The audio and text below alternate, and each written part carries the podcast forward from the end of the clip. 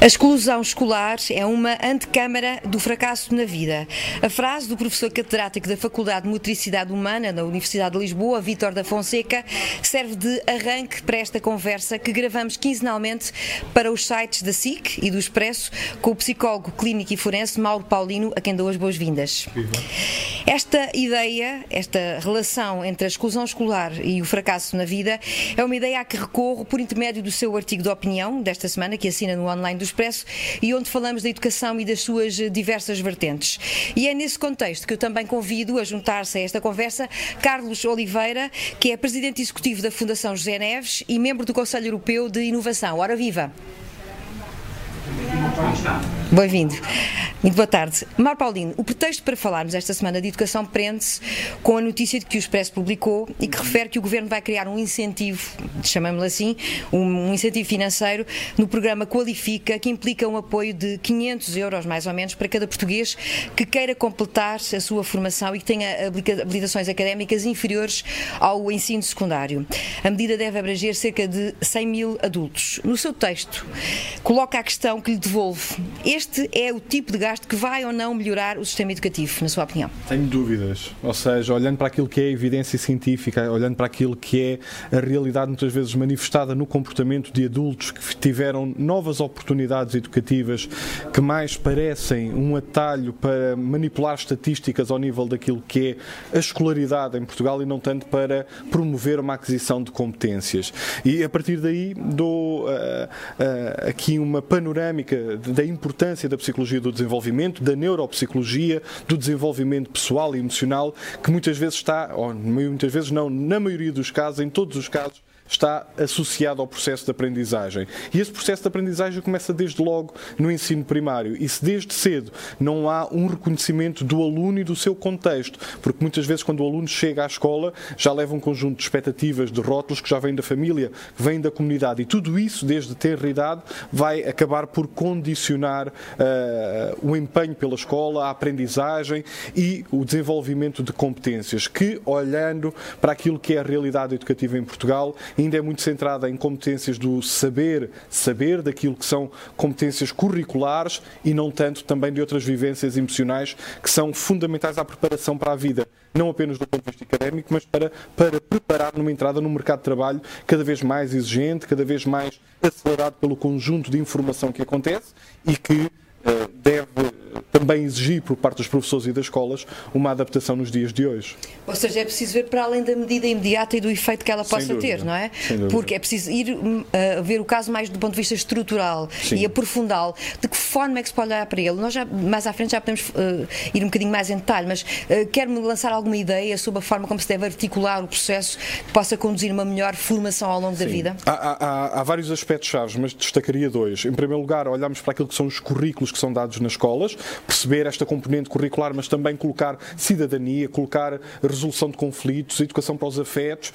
a componente humana é fundamental e um outro que me parece que tem que vir também à discussão, que é a questão da formação dos professores. Dar competências, dar ferramentas aos professores para, mais uma vez, irem para além do currículo e olharem para as necessidades desta criança. Que, mais uma vez, sublinho, sobretudo com crianças no primeiro ciclo, na primária, não é apenas a criança, há também componentes familiares que necessitam de ser trabalhados, porque não é por acaso que a investigação demonstra que os alunos que, por norma, têm mais absentismo escolar, menos rendimento escolar, têm também questões de exclusão social, de vida familiar, que estão muitas vezes inerentes a essas circunstâncias. Junto então agora na nossa conversa Carlos Oliveira, que é autor de um texto onde defende que o novo normal deve ser uma aposta na educação ao longo da vida. É um texto que tem meia dúzia de meses, creio eu, e tinha justamente este título. Chama-lhe Educação para as competências do futuro. Se tivermos em conta que apenas cerca de 48% da população ativa em Portugal tem no máximo o nono ano de escolaridade nesta altura, percebemos então que ainda há um longo caminho a percorrer. O que é que é preciso fazer, na sua opinião, para mudar uh, essa realidade nesta altura? Bom, bom, eu diria que muito daquilo que, que foi dito uh, faz total sentido e tem que ser, tem que ser aplicado no país. Uh,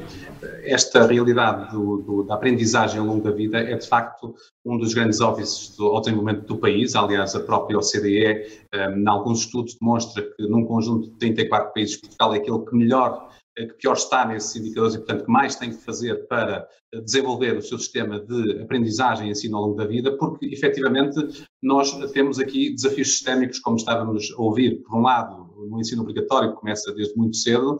mas também ao longo da vida, até porque estamos num mundo em que a obsolescência de conhecimento está a ritmos nunca antes vistos e que esta pandemia está apenas a, a, mostrar de forma mais evidente e mais clara, e depois temos um sistema de ensino que precisa de uh, se adaptar muito rapidamente ou de evoluir muito rapidamente para estas necessidades da articulação das competências uh, que podem ser fornecidas aos uh, trabalhadores ou a quem vai entrar no mercado de trabalho e, e, e, que precisa para isso de se reformatar, para além da formação que já temos técnica de ensino superior, precisamos cada vez mais de uma formação de curta duração, muito orientada às competências, em que o grau não é tão relevante, obviamente os cursos com grau são relevantes como base para depois desenvolver mais em cima de competências mais específicas e competências que de facto alinhem com o mercado de trabalho. E nós temos, e vamos mostrar isso no, no evento da Fundação no dia 2 de junho, no Estado da Nação, sobre educação, emprego e competências, que de facto há aqui alguns desafios muito grandes. Nós temos uma população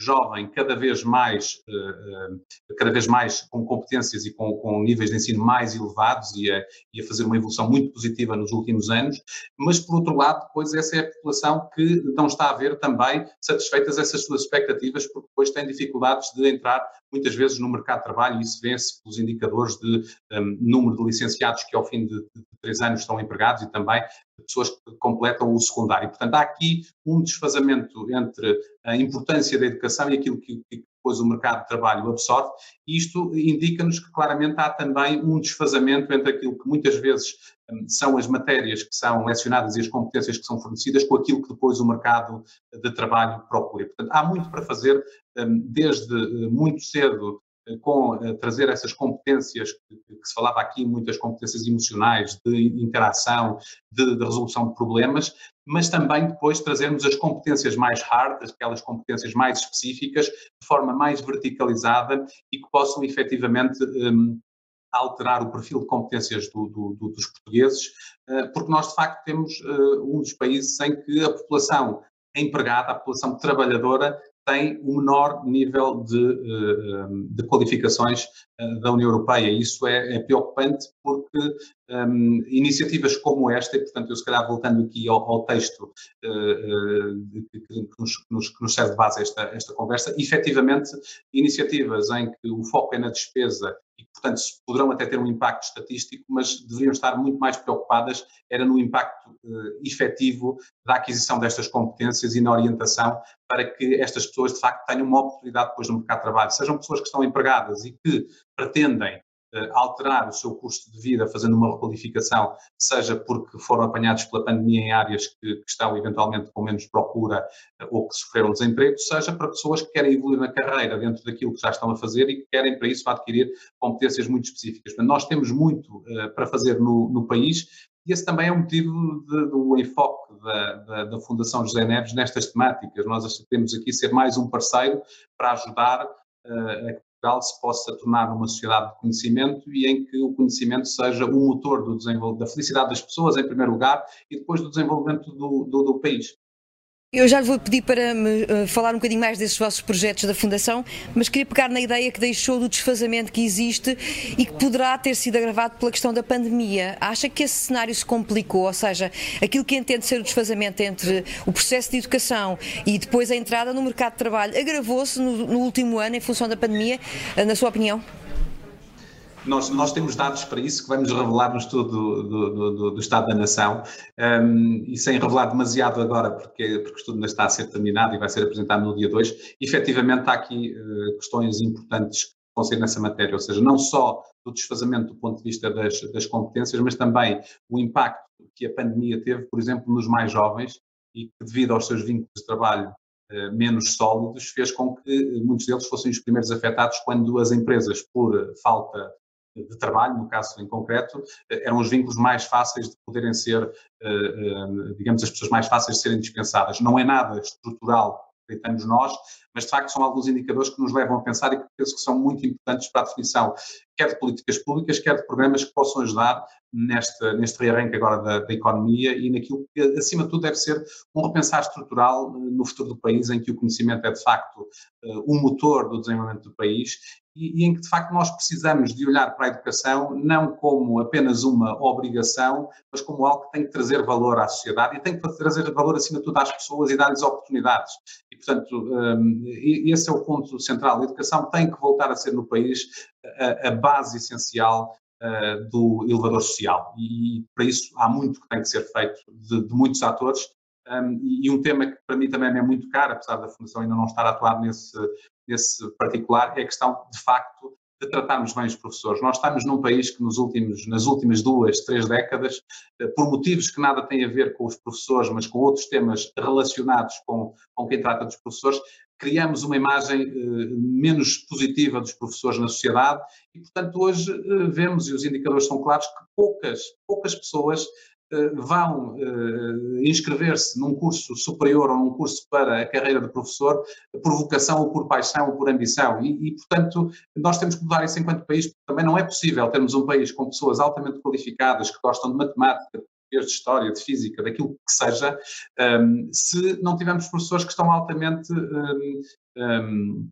um, motivados e altamente apaixonados por isso, e uma das, uma das formas de os termos é que eles, desde pequenos, queiram também ser professores. E, portanto, eu acho que temos que criar aqui um movimento uh, de, de, defesa uh, dos professores e, acima de mais de defesa, porque, obviamente, depois muitos se tornam excelentes professores, mas, acima de tudo, captarmos cedo também quem queira ser professor e queira ajudar a desenvolver o país, porque é uma das profissões, se há muitas profissões novas, esta é seguramente uma daquelas que se destaca pelo impacto e pela multiplicação que pode ter no, no, no país. Mas, Paulinho, temos aqui mudanças estruturais que, de alguma maneira, estão, estão diagnosticadas. O problema é mesmo imporem-se, não é? Sim. Porque elas diagnosticadas estão. Ou seja, há aqui um conjunto de coisas que devia ser feitas, que obviamente não tem resultados imediatos, ao contrário deste investimento que falamos agora e que, que é o pretexto para esta conversa, e que passa por muitos componentes. Uh, a parte psicológica, que falava há pouco uh, e que eu queria desenvolver um bocadinho melhor, é um deles. O que é que se pode fazer para termos resultados, eu não diria a curto prazo, porque isso é quase impossível, mas para termos então os tais eh, professores motivados eh, e as pessoas que queiram ir mesmo lecionar por vocação, que não temos atualmente. Há aqui um trabalho muito grande para ser feito, não é? Ah, e há um trabalho que pode ser feito desde que a classe política esteja disponível para sustentar as suas decisões em evidência científica e não em atalhos, como falávamos há pouco, em medidas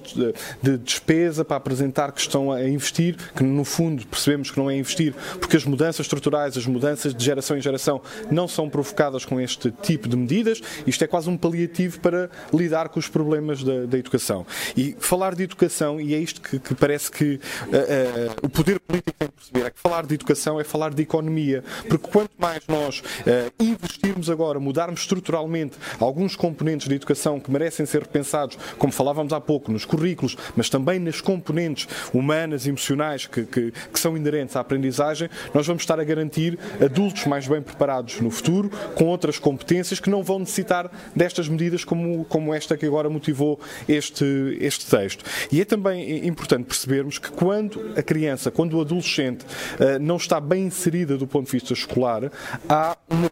se abre para um conjunto de problemas, quer a falta de competências que se vão manifestar depois no mercado de trabalho mais tarde, mas também se sabe que o perfil de socialização de crianças com um, um menor rendimento está muitas vezes associado com comportamentos desviantes na juventude, com delinquência, com comportamentos de maior frieza, de ausência de remorsos, portanto, adultos que se vão eh, depois manifestar também nos locais de trabalho, criando contextos de assédio, de violência, de bullying no contexto trabalho, tudo isto se pode evitar investindo na infância e investindo na educação. Ficava quase um pacto para a educação, ou seja, ah, isto não é uma questão de um governo, isto é uma questão de, de, de, uma, de uma política de educação, sem não é? dúvida, é de objetivos, é ter metas e saber para onde é que vamos. E mais uma vez, existir uma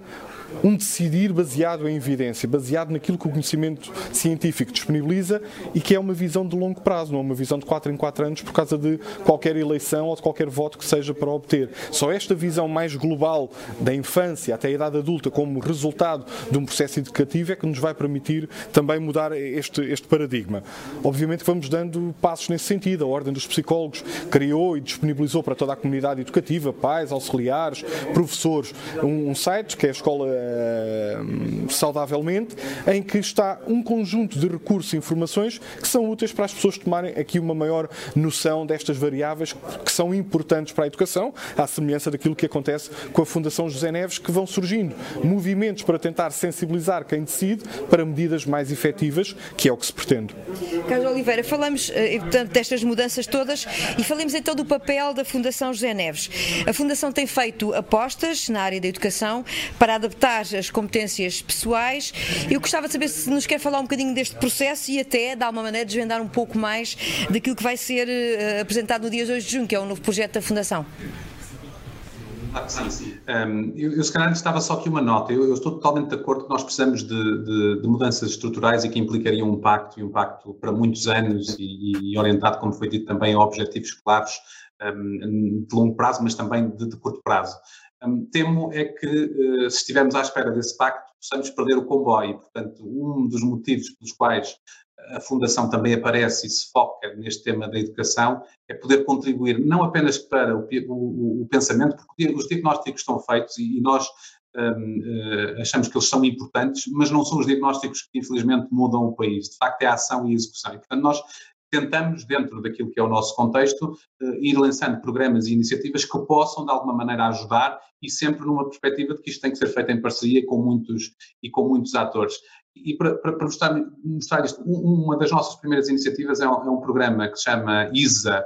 eh, FJN, e portanto que é um programa de bolsas reembolsáveis, pode ir de alunos uh, desde os 20 e poucos anos até aos 60 anos, em que estas pessoas podem, depois serem aceitos numa instituição de ensino que já seja, seja parceira na, na, Fundação, e neste momento temos mais de 30 e qualquer coisa instituições, entre universidades, politécnicos, bootcamps e outras entidades, estas pessoas, independentemente da sua capacidade financeira hoje ou futura, podem recorrer à Fundação para lhes pagar a propina, seja de um mestrado que custa 25 mil euros, um MBA que custa 25 mil euros, seja para apoiar um mestrado que custa 2 mil ou um bootcamp que custa 4 ou 6 mil euros. E estamos a fazer já isso um, com cerca de 70 pessoas, temos 5 milhões de euros para investir até ao final do próximo ano, neste momento já colocamos quase meio milhão de propinas e o objetivo é de facto ajudar as pessoas a acederem a competências, mais do que ao grau, aquilo que queremos é, que, é, é potenciar as competências. E, e o que vamos fazer, mais uma vez, porque somos muito adeptos desta evidência e dos factos, é que estamos a avaliar qual é que é o impacto individual e sistémico desta iniciativa, para que depois, chegando ao final do próximo ano, com 5 milhões de euros de propinas, número, eh, portanto, em estudantes e em pessoas, podermos avaliar como é que podemos efetivamente ter um impacto sistémico. Seriam precisos 10 milhões, seriam precisos 15, seriam precisos 50, e, portanto, com isso podemos depois encontrar parceiros para que esta iniciativa tenha ainda, ainda mais impacto. E nesta linha da evidência e dos dados, nós lançamos também um, um portal que é o Brighter Future, um, que basicamente em parceria com o INE,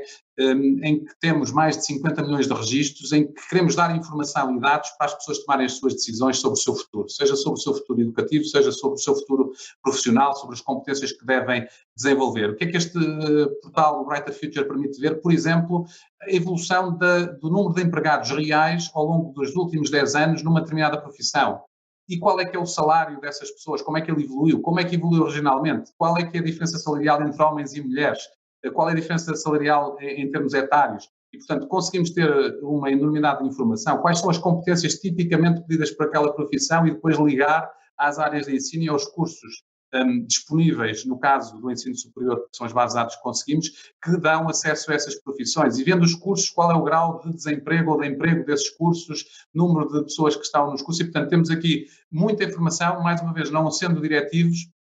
mas querendo apoiar as pessoas a tomarem decisões com mais evidência, com mais dados. E, portanto, esta é uma ferramenta pública, gratuita, uh, um enorme trabalho eh, e aqui numa articulação muito grande com a Universidade do Minho, com a Universidade de Aveiro e com o INE, e que está uh, disponível um, para todos os portugueses poderem, poderem usar e que está uh, continuamente em, em evolução. E no dia 2 de junho, porque a Fundação tem quatro pilares e o quarto pilar é precisamente o desenvolvimento pessoal, ou seja, nós acreditamos que a aquisição de competências, o conhecimento do mundo exterior, o sabermos manipular o mundo exterior através da ciência, através do conhecimento é fundamental, mas depois faltar a vertente humana, a vertente do desenvolvimento, do, da ética, dos valores, eh, daquilo que é o próprio desenvolvimento pessoal, do, do, um, ehm, daquilo que é também o equilíbrio emocional, o bem-estar e a saúde mental, eh, não seremos nunca indivíduos completos e satisfeitos. E, portanto, nós vamos uh, uh, apresentar o nosso programa, que é uma ferramenta digital, tem como objetivo ajudar os portugueses um, com conteúdos em português e, com, e, baseado em ciência, seja com o apoio da Universidade do Minho, seja com o apoio uh, de universidades internacionais, ajudar-nos os portugueses a poderem uh, ter algumas ferramentas a que recorram para uh, melhorarem o seu bem-estar, para poderem até identificar questões de, eventualmente, de saúde mental, porque efetivamente na Fundação acreditamos que a pandemia que segue esta pandemia já está em curso, é uma pandemia de bem-estar e de saúde mental, num país em que estes são temas muito pouco abordados, são temas tabu. Aliás, nós tivemos eh, a felicidade de ter no nosso evento de lançamento em setembro passado o António Horta Osório, que partilhou na primeira pessoa eh, a sua experiência, o seu aquilo que passou num problema de, de, saúde eh, mental e depois tudo aquilo que ele tentou implementar e que implementou mais que tentar eh, no banco que dirigia e que é um ótimo exemplo e que deve ser um exemplo seguido por empresas portuguesas e já há várias que estão e nós estamos em contato com muitas delas a tratar também da importância de, de, do bem-estar e da saúde mental dos seus colaboradores, mas nós aqui estamos a olhar também para um todo e portanto aquilo que queremos é ajudar nestas diferentes vertentes e portanto o próximo programa vai ser este e que revelaremos com detalhe no dia 2 de junho, no, no evento uh, anual. Dar com expectativa. Carlos Oliveira, vou pegar nas suas palavras quando diz que os diagnósticos estão feitos, falta a ação, para passar justamente para terminarmos com Mário Paulino. Eh, é verdade, falta muita ação, mas estes contributos da sociedade civil, nomeadamente esta fundação, por exemplo, podem ajudar de alguma maneira, não é? Sem podem ser um caminho a seguir. Sem dúvida, pelo menos a tomar a, a, consciência da necessidade de colocar em ação um plano, um plano, como, como dizia o Carlos Oliveira, com medidas no curto prazo que se vão inevitavelmente uh, manifestar depois no futuro. Agir agora para ter outros frutos, para ter uh, outros benefícios que, mais uma vez, estão identificados, que há um caminho que pode ser feito, mas que não está a ser feito. Mar Paulino, Carlos Oliveira, muito obrigada pelas vossas participações neste ao vivo na redação. Falamos de educação, da falta de qualificações e da forma de responder aos problemas. Um tema levantado pelo artigo de opinião desta semana do psicólogo Mauro Paulino, escrito para o online do Expresso, mas este, esta gravação do ao vivo pode ser vista nos nossos online da SIC e do Expresso. A partir desta edição também vai poder uh, acompanhar este debate em qualquer plataforma de podcast com o selo ao vivo na redação. Não perca.